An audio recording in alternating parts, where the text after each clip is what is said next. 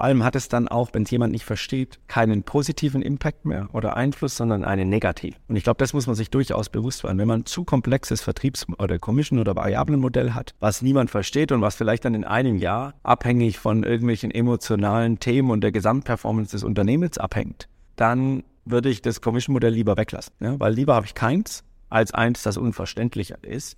Herzlich willkommen zur fünften Episode der Sales Bakery. Mein Name ist Fabian und heute spreche ich wieder mit Michael Jäger von Kremanski darüber, was man im B2B Sales eigentlich so beachten muss. Und eine häufige Frage und ein Thema, das mir sehr oft aufgefallen ist, wenn ich mit Gründern und Gründerinnen spreche, ist, wie schaffe ich eigentlich eine Struktur für die Kompensierung meiner Vertriebsmitarbeitenden, sodass ich damit auch skalieren kann. Weil was ich oft erlebt habe, ist, dass Gründer und Gründerinnen angefangen haben, sich irgendwie überlegt haben, ja, ich könnte die jetzt mal so incentivieren, ich könnte es mal so machen und dann sehr oft nochmal drüber gehen mussten und gesagt haben, hey, da haben wir echt viele Fehler gemacht. Deswegen dachte ich mir, äh, mit Michi spreche ich heute mal über Compensation Schemes für Vertriebsmitarbeitende. Michi, schön, dass du heute hier bist. Ich freue mich auf die Folge. Willkommen im Podcast. Moin Fabi, freut mich, dass wir mal wieder sprechen. Ich hoffe, du bist gut ins Jahr gestartet. Ich hoffe, ihr alle seid gut ins Jahr gestartet. Äh, lass uns direkt einsteigen. Ich glaube, ein sehr spannendes Thema, aber auch sehr sehr, sehr wichtiges Thema. Ähm, und ja, wie du schon einleitend gesagt hast, da passieren sehr viele Fehler. Man muss oft über drüber schauen. Ich glaube, selbst wenn man es in einer Phase strukturiert hat, muss man so oder so wieder drüber schauen. Aber ähm, ich glaube, man kann da doch ein paar Sachen sozusagen äh, reduzieren oder ein paar Fehler reduzieren, die dann schlechten Einfluss auf Mitarbeiterzufriedenheit oder sogar ähm, auf Mitarbeiterchurn haben. Michi, für alle, die die ersten Folgen Sales Bakery vielleicht nicht gehört haben und jetzt diese das erste Mal hören, weil sie sagen, das Thema ist relevant. Was macht ihr eigentlich bei Kremanski? Wer bist du eigentlich? Ähm, vielleicht nochmal ganz kurz ein bisschen Background-Info. Sehr gerne. Also ich bin Michi Jäger, ähm, habe ähm, vor knapp fünf Jahren oder bald in fünf, vor fünf Jahren eine, eine, Unternehmensberatung gegründet. Erst mit dem Fokus auf rein auf Vertriebsteams, inzwischen mit dem Fokus auf Revenue-Architektur oder beziehungsweise Commercial Teams. Wir unterstützen Unternehmen strukturiert zu wachsen. Was heißt das konkret? Wir helfen ihnen mit ihrer der Festlegung der Go-to-Market-Strategie. Wir helfen ihnen, die ganze Customer Journey end-to-end -End zu denken, runterzubrechen in jeden einzelnen Prozessschritt mit der richtigen Tech-Auswahl für die Commercial Teams, diese zu implementieren und die Mitarbeitenden auf den Go-to-Market-Approach äh, zu trainieren. Auf der gleichen Seite helfen wir C Gründern, CEOs, CROs, richtige Commercial-Ziele festzulegen, die erreicht werden müssen in der derzeitigen Phase, sei es in der Growth-Phase oder in der Phase zur nächsten Finanzierungsrunde, ähm, die festzulegen, das gesamte Commercial-Team an diese Ziele zu alignen und dann alle Aktionen oder Initiativen, die gemacht werden, dann immer mit der Brille drauf zu haben, passt es gerade in unsere Strategie und unsere Ziele und, und zahlt das sozusagen darauf ein. Das ist, glaube ich, immer gut zu wissen, nochmal vorab. Wer spricht hier eigentlich und warum?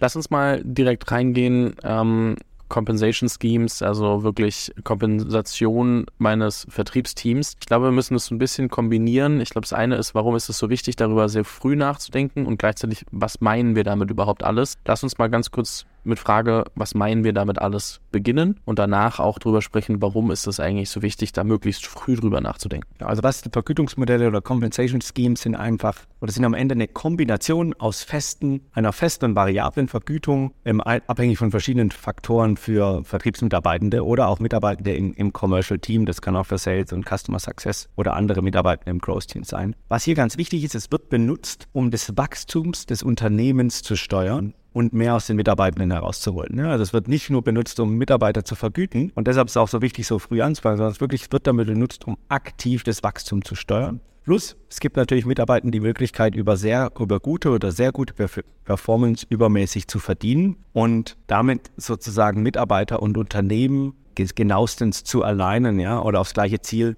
ähm, ähm, zuzusteuern, ja. Und meines Erachtens dadurch, dass es ein so wichtiges strategisches Thema ist, ist es ein Thema, was nicht nur jetzt für den Vertriebsleiter oder Leiterin da ist, sondern ein absolut essentielles Thema für C-Level, ähm, weil es nicht nur mit hohen Kosten verbunden hat, sondern auch einen großen Einfluss auf die Gesamtperformance hat, als auch auf Mitarbeiterzufriedenheit und Mitarbeiterfluktuation beziehungsweise auf die Möglichkeit, Mitarbeiter ähm, zu attracten oder ähm, sozusagen Mitarbeiter einstellen zu können. Ich glaube, für viele ist es auch echt einfach ein Riesenthema, weil sie manchmal auch gar nicht wissen, okay, wo fange ich eigentlich an? Ähm, es gibt viele, die wahrscheinlich auch noch nie damit in Berührung äh, gekommen sind. Deswegen, ähm, wir haben jetzt einmal kurz erläutert, was es ist und auch schon erste Schritte, warum es so wichtig ist. Sprechen gleich nochmal drüber, warum ist es eigentlich so schwierig, das richtig aufzusetzen und, und was sind dann eben dementsprechend Best Practices, aber auch häufige Fehler, um das einmal auch wirklich aufzurollen und gehen dann in eine genauere Anleitung, wie man das Vergütungsmodell wirklich aufsetzen kann und welche Fragen du dir als Gründer und Gründerin stellen musst, um das dann dementsprechend auch für die Langfristigkeit vorzubereiten. Ähm, dementsprechend nochmal zurück zu dem, vielleicht lass uns anfangen mit, mit häufige Fehler und, und trotzdem so ein bisschen ähm, was, was auch die Leute vielleicht auch falsch denken. Ich meine, man hat ja, wenn man über Vergütungsmodell nachdenkt und das hört, immer so ein bisschen so ein erstes Bild im Kopf. Aber wenn man sich damit nicht auskennt, ich kann mir vorstellen, dass das, dass man manchmal nicht zu 100% umreißen kann, was es alles umfasst. Und wir haben das jetzt grob angerissen. Ich finde es trotzdem nochmal spannend, ähm, so ein paar ähm, Missverständnisse über äh, Vergütungsmodelle auch ähm, aufzuklären, um das nochmal so, was sind Vergütungsmodelle nicht, wann sind sie nicht zu Ende gedacht, äh, weil ich glaube, dass das wichtig ist für viele, die jetzt sich die Frage stellen, wie stehe ich denn mit meinem aktuellen Vergütungsmodell eigentlich da? Ja, absolut. Also ich glaube, was extrem wichtig ist, ist, eine variable Vergütung im ersten in Bezug auf den Mitarbeitenden wird benutzt, um den Mitarbeitenden sozusagen schneller laufen zu lassen oder mehr zu investieren. Ja, das heißt, wir wollen das Geld in dieser Hinsicht nutzen, damit die Motivation des Mitarbeiters sozusagen gestärkt wird, beziehungsweise ähm, der Mitarbeitende die extra Meile geht. Ja, und das ist auf der einen Seite ganz oft eine Herausforderung, das wirklich zu verstehen, weil das funktioniert nur jemanden zu motivieren, wenn es wirklich, ich sage immer, nah am Geld ist. Das heißt, in kurzen Zyklen immer wieder abgerechnet wird. Wenn ich jetzt eine jahresvariable Vergütung für einen Vertriebsmitarbeiter mache, dann sind halt die erst, das erste halbe Jahr des Jahres, also die ersten sechs Monate des Jahres, sehr weit weg vom Geld. Ne? Beziehungsweise sogar die ersten neun Monate, weil ich sehe erst am Ende des Jahres sozusagen meine variable Vergütung. Das wird jetzt nicht den Effekt haben, den ich sozusagen haben möchte. Deshalb da schon mal eine Best Practice nah am Geld, quartalsmäßig oder monatlich, aber vom Sales-Zyklus abhängig.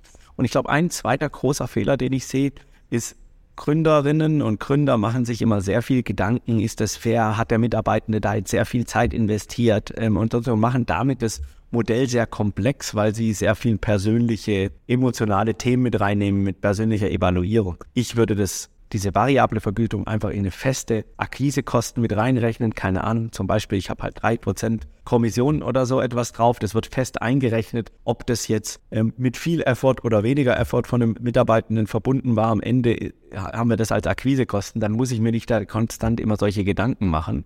Ähm, natürlich soll es irgendwie fair sein für alle Seiten, natürlich soll es kompetitiv sein und der Mitarbeitende soll auch dafür was reingeben müssen. Aber ähm, es sollte nicht zu komplex sein. Das heißt, nicht zu komplex, keine persönliche Meinung in die Evaluierung der, der sozusagen der Kompensation, sondern es sollte rein faktenbasiert sein, sollte fair sein, ja, weil diese persönliche Evaluierung 20 Prozent nochmal vom Head of Sales, was der Mitarbeitende gemacht hat, schafft immer Unmut, egal was die Entscheidung ist. Es wird auf jeden Fall dazu führen, dass der Mitarbeitende unhappy ist ähm, oder zumindest in den meisten Fällen. Und es soll schaffbar sein. Ich glaube, das ist auch nochmal ganz wichtig, weil wir sehen ganz viele Ziele verbunden mit den, mit den variablen Vergütungen und dann schaffen die Mitarbeitenden irgendwie 30 Prozent dieses Ziels. Ja, dann ist es sozusagen die variable Kompensation auch ein extrem, hat einen extrem negativen Faktor. Deshalb da können wir auch später nochmal darauf eingehen, eigentlich diese 80-80 Rules, heißt 80 Prozent der Reps oder der Sales-Mitarbeitenden sollten 80 Prozent des Ziels schaffen. Ähm, und das, das ist auch nochmal was sozusagen zu einer Fairness oder Machbarkeit äh, passiert. Ja. Ich glaube, so das mal so, so einleitend. Äh, was sind, ich glaube, die, also drei, die drei großen Fehler, viel zu persönliche Meinung, zu komplex, ja, und, ähm, und in zu langen Zyklen. Das sollte man wenn möglich vermeiden ich glaube, es ist super wichtig, eben um einmal zu verstehen, so, okay, was sind so die ersten Faktoren? Wahrscheinlich haben sich auch ein paar jetzt schon wiedererkannt und gemerkt, okay, ich muss hier mal ein bisschen genauer zuhören, was, was äh, wir jetzt hier alles besprechen, um das Modell dementsprechend äh, anzupassen. Ich glaube, vorab noch die Frage, die, die auch wichtig ist, wa warum ist es so schwierig, ein gutes Modell zu finden, was mit der Firma mitskalieren kann? Welche Anforderungen habe ich denn an das Modell ähm, heute, die vielleicht in ein paar Monaten outdated sein können, wo ich dann wieder was ändern muss. Wie oft fasse ich so ein Modell an? Setze ich das jetzt für einmal auf? Setze ich das für immer auf? So ein bisschen wirklich nochmal auf diese Grundfrage, was macht ein gutes Modell aus? Nicht aus der Fehlerperspektive, die wir gerade hatten. Und warum ist es so schwierig, das wirklich einmal glatt zu ziehen? Ja, also ähm, variable Vergütungen sind etwas, ist ein lebendes Produkt, ja, ähm, weil es sehr davon abhängt, wie weit dein Unternehmen ist, wie weit dein Offering ist, wie gut es zu den Unternehmen passt, wie viel Impact es auf die Unternehmen oder die potenziellen Kunden hat. Und das, deshalb ist das immer wieder sozusagen anzupassen. Ja, ich glaube, äh, warum ist es generell so schwierig? Weil es einfach auch von so vielen Variablen abhängt. Ja. Zweitens, warum ist es so schwierig? Weil es nicht ein reines Sales-Thema ist, sondern eigentlich ein cross-funktionales plus ein sehr strategisches Thema. Das heißt, man, man, man muss sich einfach sehr ähm, abstimmen mit verschiedensten Stakeholdern. Ja. Plus, es hat auf jeden Fall Einfluss oder die Marktlage hat auf jeden Fall Einfluss. Ne? Ähm, und äh, das, die, die Reife des Produkts hat äh, sozusagen extrem viel, viel Einfluss. Und deshalb ist es so, dass man etwas festlegt in der Art und Weise. Ich glaube, in der Grundstruktur kann man sich mal einigen, wie möchte man das machen.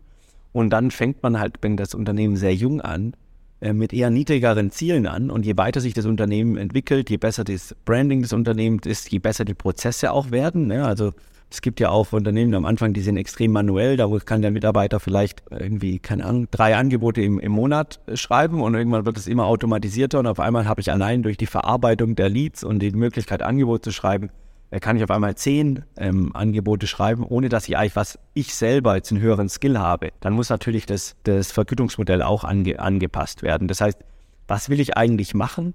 Ich will Vergütungsmodelle definieren und die immer für Zeiträume definieren. Ein bisschen abhängig, wie schnell sich mein Produkt entwickelt, auf längere oder kürzere Zeiträume. Ja, man könnte zum Beispiel sagen, ein bisschen etablierterem Unternehmen, ähm, also wo die Product Market Fit Phase schon durch ist und vielleicht sogar die Go-to-Market Fit Phase sogar durch ist, sage ich, ich setze ein Vergütungsmittel auf ein Jahr auf und beende das alle jedes Jahr.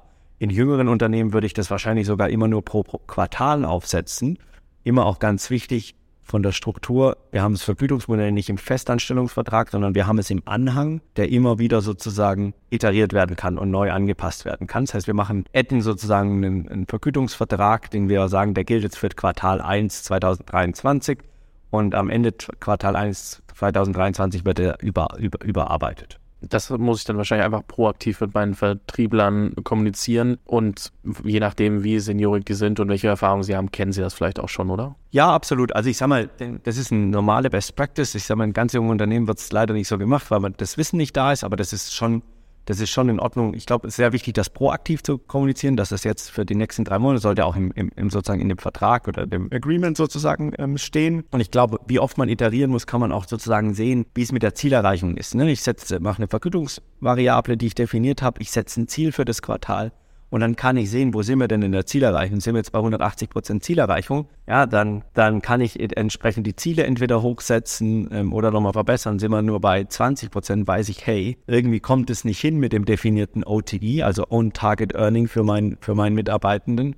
Und es muss ja sozusagen interessant bleiben. Ja? Und ich glaube, daran sieht man das. Also Zielerreichung ist ein großes Thema. Sagen wir mal, ich bin ein Seed Stage Startup. Ich habe ein Produkt, meinetwegen Software, aber ich habe einen typischen Jahresvertragswert von 20.000 Euro. Und ich habe jetzt Vertriebler, die ich einstelle und hinzunehme. Und die Frage, die ich mir stelle, ist, was wäre die aller, aller, allerlehnste Variante und minimalste Variante eines Vergütungsmodells, mit dem ich loslegen kann. Bei, wie gesagt, Seed Stage, 10.000 oder 20.000 Euro Contract Value und meinetwegen fünf, sechs Vertrieblern oder auch nur zwei Vertrieblern. Äh, das kannst du dir aussuchen. Aber wirklich konkret, was wäre die einfachste Variante eines Vergütungsmodells, so lean wie möglich? Ich glaube, das einfachste Modell ist einen einfachen Prozentsatz auf den Contract Value zu definieren, ja, den ACV.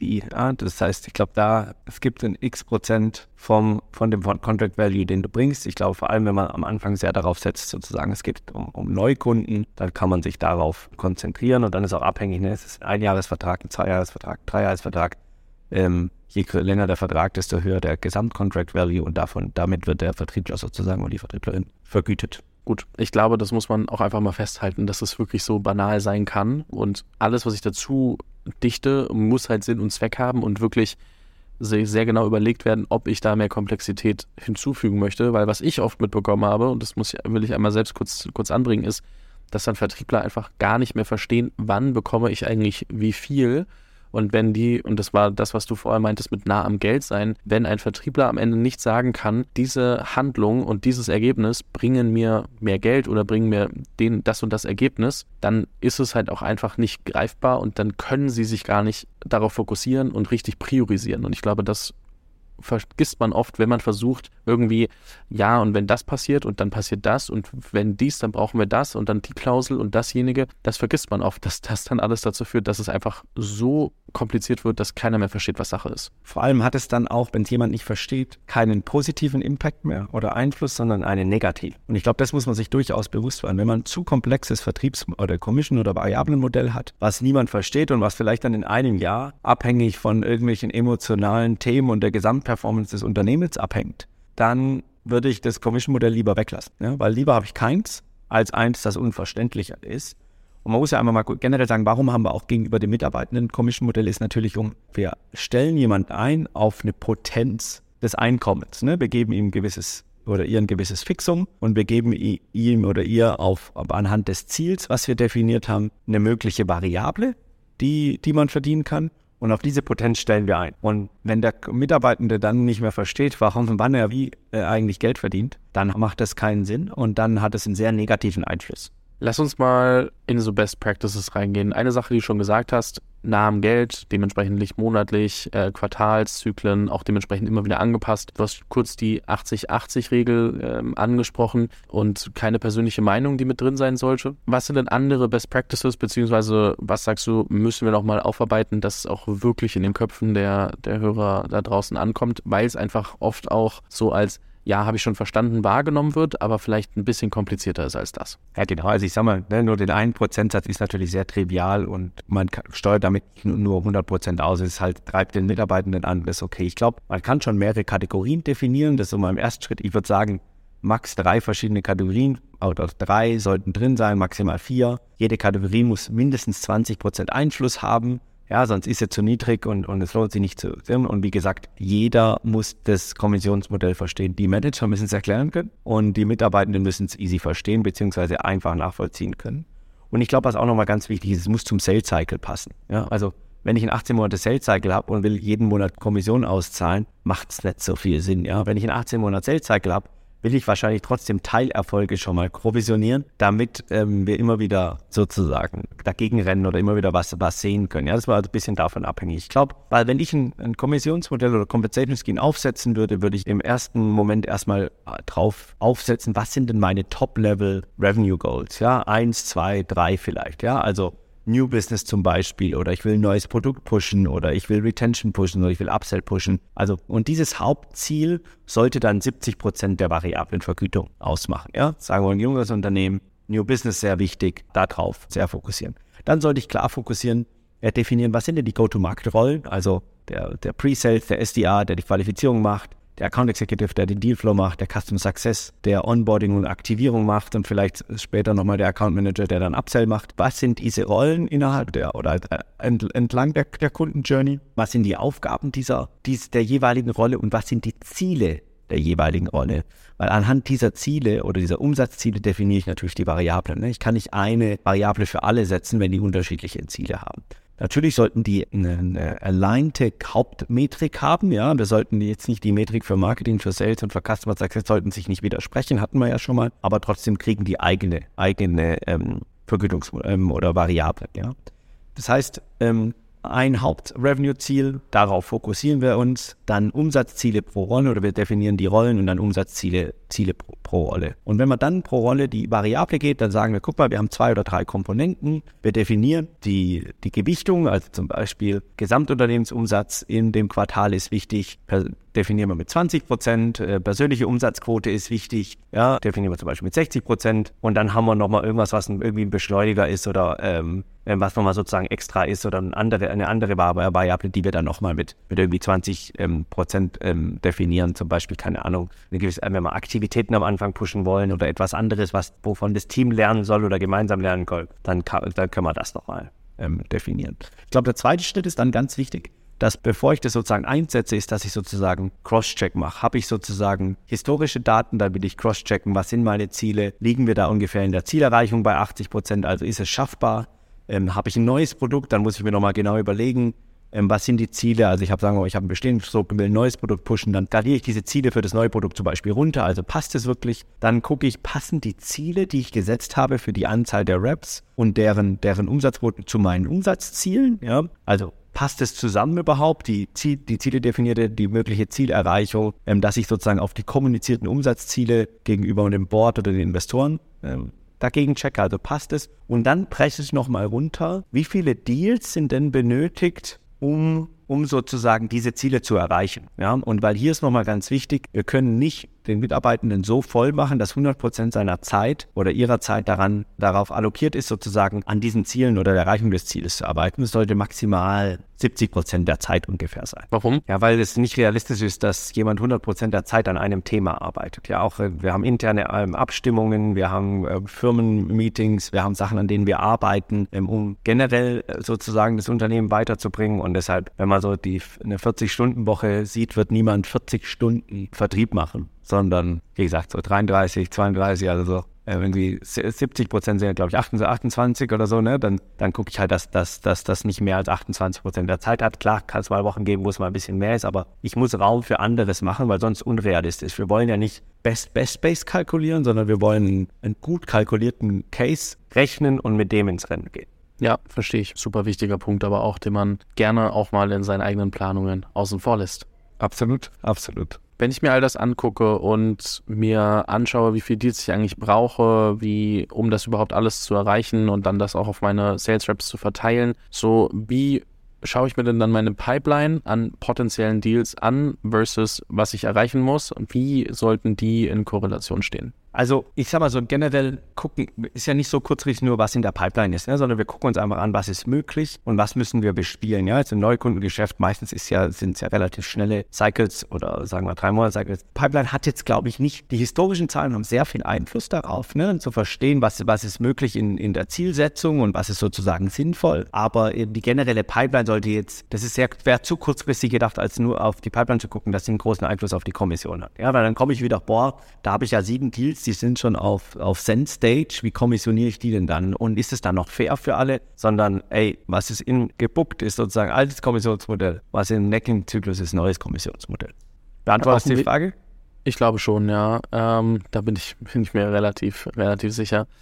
ähm, ich meine, ich glaube, was immer so ein bisschen schwierig ist, ist so wirklich zu verstehen. Wir hatten vorhin gesagt, okay, fix Basisgehalt plus dann eben eine, eine kleine Kommission. Und jetzt dann eben auch die Frage, wann wird es denn zu kompliziert? Weil ich glaube, man verliert dann trotzdem, wenn man mal hier eine Klausel, da eine Klausel hinzufügt, das Gefühl von, wann ist der Punkt überschritten, dass es zu kompliziert ist. Und ich glaube, das müssen wir trotzdem noch einmal ähm, wieder ähm, rauskramen und dann nochmal drüber sprechen, weil das zu schnell passiert, dass man sich da denkt, ah, das nehme ich noch mit rein und das und dann ist es schon eigentlich drüber. Absolut. Also ich glaube, ein, ein gutes Thema ist zu checken, ist erstmal, äh, ich erkläre es meinem Manager und lasse ihn oder sie das direkt weiter erklären. Haben die es verstanden oder sind hunderte Rückfragen? Ja, das ist so ein Gegencheck, den ich mache. Das heißt, da kann ich schon mal gucken. Wenn ich den Report dazu aufsetze, wie schwer ist es, den aufzusetzen, ja, um das zu kalkulieren, ist auf jeden Fall auch schon mal ein Indikator. Ja, aber wir wollen ja eigentlich dem operativen Geschäft, wenn möglich in Echtzeit, jeden Tag sehen, guck mal, das ist die Kommission, die du bis jetzt schon erwirtschaftet hast oder reingeholt hast. Und das ist auf deine Pipeline, die Potenz, die du in diesem Zyklus, sei es in dem Monat oder in dem Quartal, äh, sozusagen noch noch schaffst, ja, die du, die, die du noch reinholen kannst, ja, damit du sagst, hey, guck mal, wenn das holst, kriegst du noch, kriegst du noch die, die Sache. Und wenn dieser Report einfach aufzusetzen ist, dann ist es auf jeden Fall schon mal, schon mal ähm, ganz gut. Ich glaube, was wirklich, wirklich wichtig ist, es muss einfach zu erklären sein, ja, und es muss einfach nachzuvollziehen sein. Und wir wollen nicht am Ende ein Team für irgendwie fünf Vertriebler jemand vier Tage drin drauf haben, der die Kalkulationen für die Commission-Modells macht, damit wir rauskommen, was zahlen wir jetzt in dem Vertriebler drauf, dann ist es auf jeden Fall zu komplex. Du hast gerade einen Report angesprochen, den, den man rausgibt. Wie sieht der denn im besten Fall aus? Also einmal klar, ich schreibe den, aber ähm, wie lang sollte der sein? Wie, wie umfangreich? Wie, ist es gut, wenn ich den quasi als One-Pager schreiben kann, weil es so simpel ist? Oder brauche ich da trotzdem noch ein bisschen mehr? Was, was kommt da alles rein? Du meinst jetzt die, wie, wie ich das Modell kommuniziere? Ja, weil du gerade einen Report angesprochen hattest.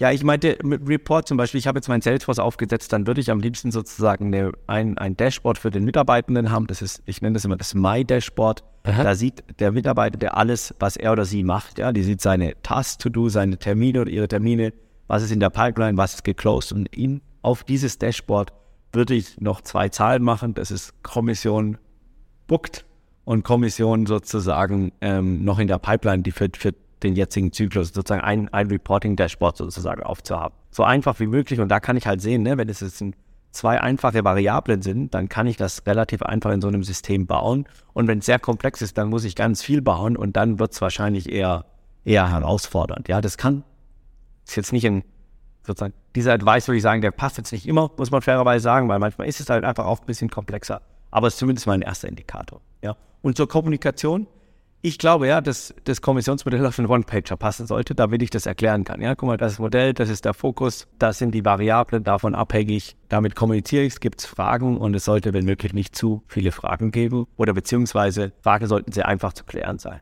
Ja, das habe ich natürlich zwei Punkte. Ich habe einmal ein bestehendes Vertriebsteam und wahrscheinlich nehme ich auch neue Leute dazu. Wie unterscheidet sich das gegebenenfalls bei meinem bestehenden Vertriebsteam, wie ich das mit denen kommuniziere, versus wie ich das mit Neueinstellungen kommuniziere? Ähm, ich glaube, also bei, bei Neueinstellungen ist ja eine Sache sehr, sehr wichtig. Ja, und das ist auch ein großer Fehler. Wir können ja auch nochmal irgendwann über Recruiting sprechen, aber ein großes Thema, was ich sehe, Firmen wollen zum Beispiel einen Vertriebler oder einen Account Executive einstellen und dann kommen die zu uns und dann sprechen wir darüber und dann frage ich, ähm, und was, was wollt ihr denen zahlen? Ähm, und, und dann geben sie eine Zahl und sage ich, und an welchem Ziel ist das abhängig? Und dann haben sie kein Ziel definiert. Ja? Und wenn man mal eine Vergütung sieht, ne, da gibt es ja On-Target-Earning, das ist sozusagen die, äh, die fixe Vergütung plus die variable Vergütung. Und die variable Vergütung ist sozusagen ein definierter Prozentsatz anhand des Ziels. Ja? Weil ich kann den Account Executive, sagen wir mal, 100.000 Euro zahlen, ich kann der, der Person 80.000 Euro zahlen, ich kann ja auch 200.000 Euro zahlen. Ich weiß nicht genau, wann das passt, wenn ich nicht das Ziel gesetzt habe. Ne? Wenn jemand keine Ahnung, 200.000 Euro verdient, dann sollte er oder sie wahrscheinlich schon eher so ähm, eine Million Euro Umsatz machen. Ja? Und wenn jemand 80.000 Euro verdient, ne, dann kann man sagen, ein bisschen abhängig von, von kleiner oder größer, aber im SaaS mindestens fünffach gerechnet äh, verdienen. Und deshalb ist es sehr abhängig davon, was, also was ich zahle, ist sehr abhängig davon, was ich das, welches Ziel ich setze und welches Ziel ich setze, hat einen sehr großen Einfluss auf das Skill oder das Erfahrungslevel des Mitarbeitenden. Das heißt, wenn ich jemanden neu einstelle, dann kommuniziere ich sozusagen in einem einfachen Modell, guck mal, so ist kalkuliert und das ist der Average-Prozentsatz, den er oder sie verdient an so einem Deal. Und ich kommuniziere, wie viele Deals sind dafür nötig, um das zu schaffen. auf der zweiten Seite ist natürlich so, ich brauche natürlich eine Ramp-up-Phase für einen neuen Mitarbeitenden, ne, die sagen wir die ersten drei Monate sehr ruhig, die zweiten drei Monate sind dann immer noch ruhiger. Das erste Jahr, vor allem in so einem Enterprise-Geschäft, sind auf ähm, vielleicht 60 Prozent und dann ab zweiten Jahr geht es dann erst auf 100 Prozent raus. Ja, das hat dann schon nochmal einen sehr sehr starken Einfluss und das muss ja auch sozusagen fair sein. Und intern müssten die, sind die es ja dann mit der Zeit gewöhnt, sozusagen, dass immer wieder Neuerungen kommen. Die Neuerungen müssen erklärt werden. Warum wurde das jetzt runtergesetzt? Was ist die Argumentation dahinter? Und da würde ich auch immer fragen, also gerne in Diskussion auch mit, ist es denn fair? Ja, also ist es klar, aber ist es auch fair? Fühlt sie sich fair behandelt? Und wenn nein, warum? Und dann kann ich dieses Feedback immer noch aufnehmen und, und drüber nachdenken. Ich glaube, es ist immer sehr gut, in den Dialog mit dem Team zu gehen. Ja, ich glaube, das muss man auch wirklich so auf dem Schirm haben, immer auch mit, mit äh, Ramp-Up-Phasen, Pipeline aufbauen etc. Da gibt es ja doch viele Punkte, die da mit reinspielen. Und man erhofft sich oft, dass die Leute von heute auf morgen funktionieren, aber wie gesagt, über Recruiting und, und ähm, Leute up to speed zu bringen, da sprechen wir dann nochmal gerne separat drüber. Sagen wir mal, ich habe jetzt verstanden, okay, ich, ich muss mein Vertriebs- äh, oder Vergütungsmodell nochmal anpassen oder ich muss überhaupt mal drüber nachdenken, weil ich demnächst das Vertriebsteam aufbauen will. Ähm, wie lange bereite ich das denn vor? Kann ich das von heute auf morgen machen? Wie viel Zeit nimmt man sich dafür? Wie lange dauert so ein Prozess eigentlich grundlegend, dass ich da ähm, auch wirklich ein sinnvolles Konzept vorlege und es trotzdem nicht zu kompliziert mache. Äh, genau. Also ich glaube, von heute auf morgen würde ich es tatsächlich nicht machen, weil man muss sich einfach mal sehr bewusst machen, dass es sehr viele Abhängigkeiten gibt. Man muss mit verschiedensten Positionen im Unternehmen ähm, diskutieren sehr abhängig, auch welche Datenlage habe ich. Ne? Habe ich gute, ein gut aufgesetztes CRM mit guten Daten, kann ich relativ schnell alles herausfinden. Ist das alles nicht so gut aufgesetzt und ich habe schlechte Daten, habe ich natürlich, die, ist meine Benchmark sehr schwierig. Ich muss mich allein mit dem Team, ich muss mich allein mit dem Produkt, ich muss mich wahrscheinlich mit CRO absprechen. Ja, es passt zu den Firmenzielen. Ich muss es mir mit dem CFO absprechen, passt es im Cashflow. Das heißt, es hat schon eine gewisse Vorbereitungszeit. Ich glaube jetzt natürlich ein bisschen abhängig nach, nach Unternehmensgröße, sagen wir, wir sind im kleineren Unternehmen. Dann, dann brauche ich wahrscheinlich da jetzt nicht länger als eine Woche, um das zu definieren. Nichtsdestotrotz sollte ich es dann nicht für morgen ähm, implementieren, sondern ich muss mir halt dann überlegen, okay,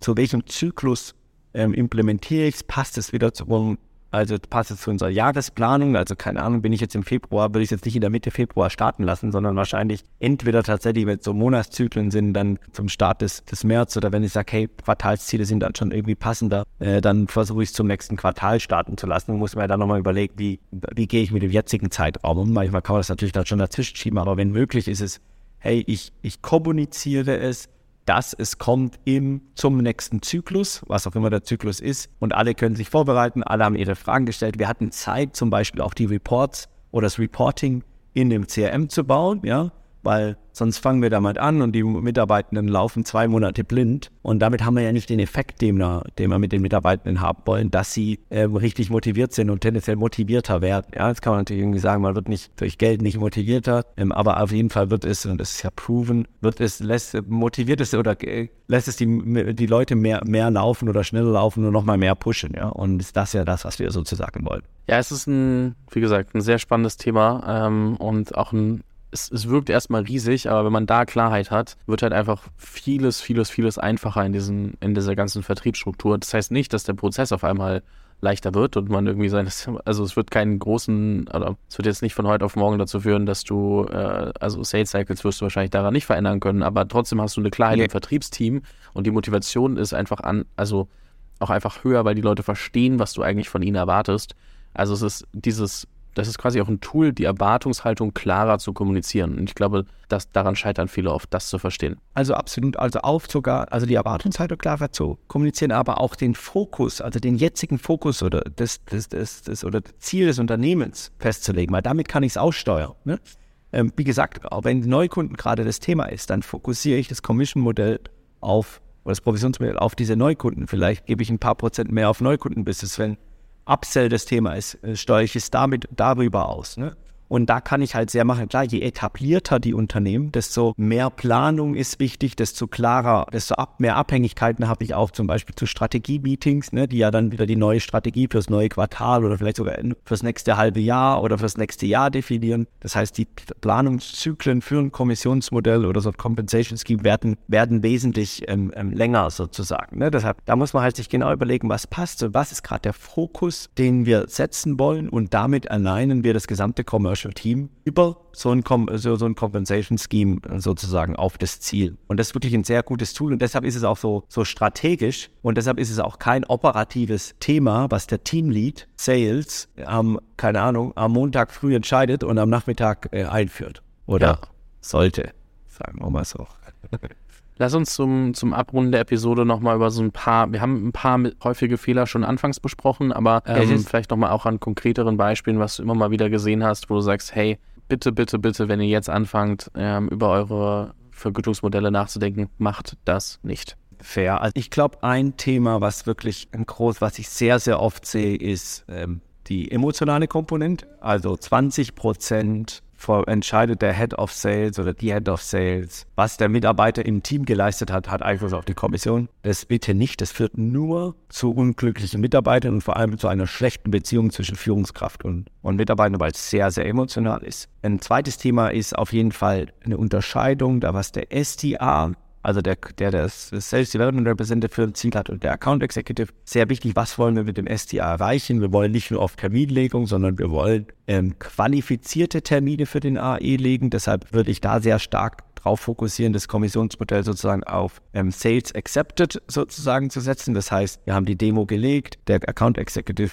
hat die Demo durchgeführt und hat die Qualifizierung dieses Accounts, der kann auch immer noch nicht passen. Ja. Also es kann dann immer noch zu etwas geführt haben, dass es lost wird, aber die Qualifizierung dieses Accounts akzeptiert, weil das ist das, was wir wollen, wollen nicht unbedingt nur, nur Termine. Ich glaube, darauf, darauf zu achten, also dieses SL, SAL, Sales Accepted Lead, ähm, zu fokussieren. Das ist, glaube ich, sehr wichtig. Die Kurzfristigkeit, das hattest du ja, Fabian, angesprochen, nicht zu kurzfristig oder was der Zyklus nicht zu kurzfristig implementieren und, und zu blauäugig, sondern wirklich gut drüber nachdenken und es dann strukturiert einführen, weil das Thema ist viel zu wichtig, als dass ich das von heute auf morgen ändern sollte oder von heute auf morgen morgen einführen sollte. Und ich glaube, was sehr wichtig ist, die Abhängigkeiten zu verstehen. Ja, wir wollen Transparenz schaffen. Das also haben wir eine Abhängigkeit zu, zu der Person, zum Sales Operations, zum Revenue Operations, die mir die Reports bauen. Wir wollen am Ende des Monats äh, fertig kalkulieren. Also haben wir, oder in die, das muss in die Payroll mit äh, kalkuliert werden. Also haben wir eine Abhängigkeit zu, zur Finanz, zur Finance oder zur, zur Buchhaltung, dass es abgerechnet werden äh, kann in richtigen Zyklus. Ja? Und solche Abhängigkeiten mit bedenken, weil wenn der Mitarbeiter läuft oder die Mitarbeitenden laufen, die haben keine Transparenz, ist negativ. Wenn sie am Ende des Monats ihr Geld nicht kriegen, ist negativ. Und diese, das, der Einfluss ist so groß, dass das übers Kniebrechen einfach einen extremen, viel zu hohen Impact hat, als dass ich, dass ich das machen sollte. Eine letzte Frage, die ich äh, dazu noch habe, die hätte ich vielleicht auch schon früher stellen können. Vielleicht nochmal dazu, welche Rolle spielt denn eigentlich mein Vergütungsmodell auch beim Recruiting für, also dass ich auch wirklich die besten Leute für meine Firma und für mich gewinnen kann? Und wonach suchen die besten Leute eigentlich, wenn es um das Vergütungsmodell geht? Das ist eine sehr gute Frage. Also das Vergütungsmodell ist ja etwas, das ist, ich stelle auf ein Umsatz- oder ein Einkommenspotenzial ein. Das ist ja auf der einen Seite sozusagen, warum Sales im, im Unternehmen immer so negativ beäugt wird. Auf der anderen Seite ist Sales mehr oder weniger das, die einzige, der einzige Bereich, der viel weniger festes Einkommen sozusagen hat. Das heißt, ich kann dem Mitarbeitenden aufzeigen, was er oder sie potenziell bei mir verdienen kann und je besser ich das erklären kann, desto mehr Interesse wecke ich. Das heißt, wichtig, wie gesagt, was, was für ein Umsatzziel habe ich, wie viele Deals bitte, was ist denn mein durchschnittlicher äh, Deal-Size, was kriege ich vom Kuchen sozusagen. Das ist sozusagen ein, ein Teil. Das heißt, gute Leute wollen schon verstehen, ja, keine Ahnung, ich muss jetzt irgendwie 50 Deals in diesem Jahr machen, äh, mit irgendwie 3000 Euro Warenkorb, okay, verstanden, oder 10.000 Euro Warenkorb, okay, verstanden. Wo kommen denn die Leads her? Wer qualifiziert mit die? Ähm, was ist denn derzeit eure Conversion Rates? Einfach so ein bisschen Business Metrics. Das heißt, die sollte ich auf jeden Fall im Kopf haben. Ich glaube, ein guter Vertriebler ähm, guckt auch nicht nur aufs Geld, sondern schaut auch, wie ist denn das Team, äh, mit wem kann ich mich austauschen, mit wem kann ich tendenziell auch gemeinsam auf, auf Deals gehen oder ähm, wo, man, wo man einfach miteinander sich helfen kann, weil das einen extremen Einfluss hat. Je besser das Team, desto besser die individuelle Performance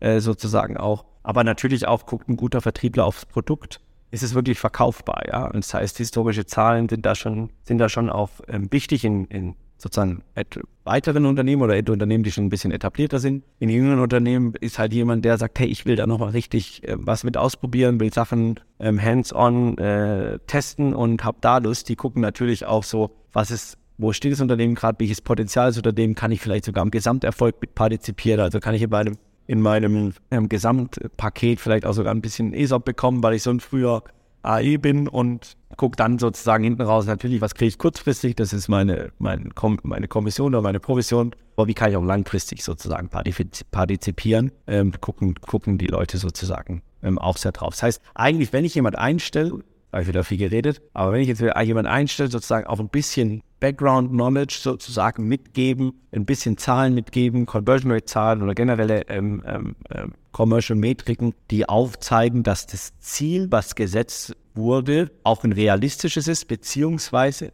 ich es auch herleiten kann. Ja? Und ich ist in dem Fall wahrscheinlich der oder die Recruiter. Und das heißt, der Head of Sales oder die Head of Sales oder VP Sales muss es HR auch erklären können und die müssen es auch weitergeben können. Das glaube ich, insgesamt mal so ein guter Rundumschlag zu dem Thema Vergütungsmodelle. In meinen Augen haben wir, glaube ich, so viel äh, Input geschaffen, dass man da anfangen kann, sich mit zu beschäftigen und sich aber gleichzeitig nicht ins letzte Detail zu viele Gedanken anfängt zu machen, sondern sich aufs Wesentliche zu konzentrieren. Haben wir in deinen Augen noch was Wichtiges vergessen? Ich glaube, wir haben jetzt erstmal grundlegend die Themen besprochen, ja. Ich glaube, die Zielsetzung kann man irgendwann, kann natürlich in vielen Themen nochmal tiefer gehen, man kann in die einzelnen Variablen gehen. Sie ist aber sehr abhängig von dem einzelnen Unternehmen. Deshalb, ich glaube, ähm, grundlegend haben wir, haben wir die, die Themen, die Themen besprochen. Und ich glaube, vielleicht nochmal abschließend ist wichtig ähm, zu sagen, ja, zum Beispiel, also vielleicht noch eine Sache in Bezug auf Gehälter, ja ganz viele Mitarbeitende in den letzten anderthalb Jahren fragen nach sehr viel Gehalt, vor allem im letzten Jahr. Man sieht eine große Entlassungswellen auch im Vertrieb, weil diese ganzen Mitarbeitenden ihre Ziele nicht, nicht schaffen. Die passen zu ihren ganzen OTIs sind. Und ich glaube, da ist nochmal ganz wichtig, Herleitung der Ziele oder klare Definition der Ziele, Herleitung, wie man die Ziele schaffen kann und dann passende zu den Zielen einen Mitarbeitenden einstellen, weil davon ist es abhängig und nicht, ob ein Mitarbeiter jetzt 100 oder 150 oder 180 verdient. Es ist nur, das ist alles okay, solange es, solange sie ihre Ziele erreichen. Ja? Und ich glaube, das ist nochmal ganz wichtig. Das ist aber so eine große Abhängigkeit ähm, beim Einstellen und auf der anderen Seite, wie gesagt, Hauptsache es ist einfach und ähm, äh, man, man kann in sehr kurzen Zeiträumen Provisionen auszahlen. Um das alles nochmal zusammenzufassen, packen wir auf jeden Fall wieder so ein Handout ähm, in die Beschreibung. Einfach draufklicken, äh, mir eine kurze WhatsApp schreiben und dann wird euch das automatisch zugeschickt. Das ist der eine Punkt. Und der andere Punkt ist, dass äh, ihr natürlich auch, wenn ihr möchtet, nochmal einen Termin bei Kremanski buchen könnt und dann nochmal ein bisschen individueller, äh, individueller über eure Situation bezüglich Vergütungsmodellen oder anderen B2B-Sales-Thematiken sprechen könnt. Ähm, nehmt das gerne in Anspruch. Ich glaube, das ist schon was, wo ihr dann auch nochmal tiefer gehen könnt und dann auch gucken, mit Expertise ähm, hier gemeinsam ähm, einen Schritt voranzugehen, wenn ihr Rückfragen habt. Und ähm, genau, da kann ich gerne auch mal drauf schauen. Also wenn ihr irgendwas habt, ihr habt es in Excel definiert oder im, in Google Sheets und sagt, hey, kann, können wir uns mal 20 Minuten nehmen, dürfen wir dir das erklären und ich möchte einfach nur mal das Feedback hören. Schreibt mir einfach, bucht euch einen Termin und wir, wir gucken einfach mal gemeinsam drauf. Hoffe, dass ich dann helfen kann. Und wir haben auch im RevOps-Team einen Compensation-Experten, der das auch nochmal tiefergehend äh, mit aufbauen oder äh, kommentieren, feedbacken kann. Aber ich glaube, im ersten Schritt, wenn ihr da irgendwie Hilfe braucht, sagt einfach Bescheid. Michi, das hat mir sehr viel Spaß gemacht. Ich bin mir sicher, dass wir ein gutes Thema für die nächste Folge finden werden, dass wir aber jetzt auch erstmal vielen damit helfen konnten, was ist überhaupt ein gutes Vergütungsmodell, worauf kommt es an und wie setze ich das für mich um, wenn ich gerade das Gefühl habe, dass ich noch nicht an dem Punkt bin. Ähm, vielen lieben Dank dir und ähm, an der Stelle bleibt mir eigentlich nur zu sagen, bis bald und ähm, ich freue mich auf die nächste Folge. Ich mich auch. Vielen Dank. Schönen Tag dir. Dankeschön. Vielen Dank fürs Zuhören. Falls dir diese Folge gefallen hat, dann musst du auf jeden Fall mal den Unicorn Bakery WhatsApp Newsletter auschecken. Dort bekommst du ein bis zweimal die Woche von mir äh, entweder eine persönliche Sprachnotiz oder eine Content-Empfehlung, Blogpost, Video etc. für Dinge, die du als Gründer unbedingt wissen, lesen, hören musst. Am einfachsten ist es, du klickst auf den Link in der Beschreibung und meldest dich an. Ansonsten kannst du auch auf jungunternehmerpodcast.com slash newsletter gehen.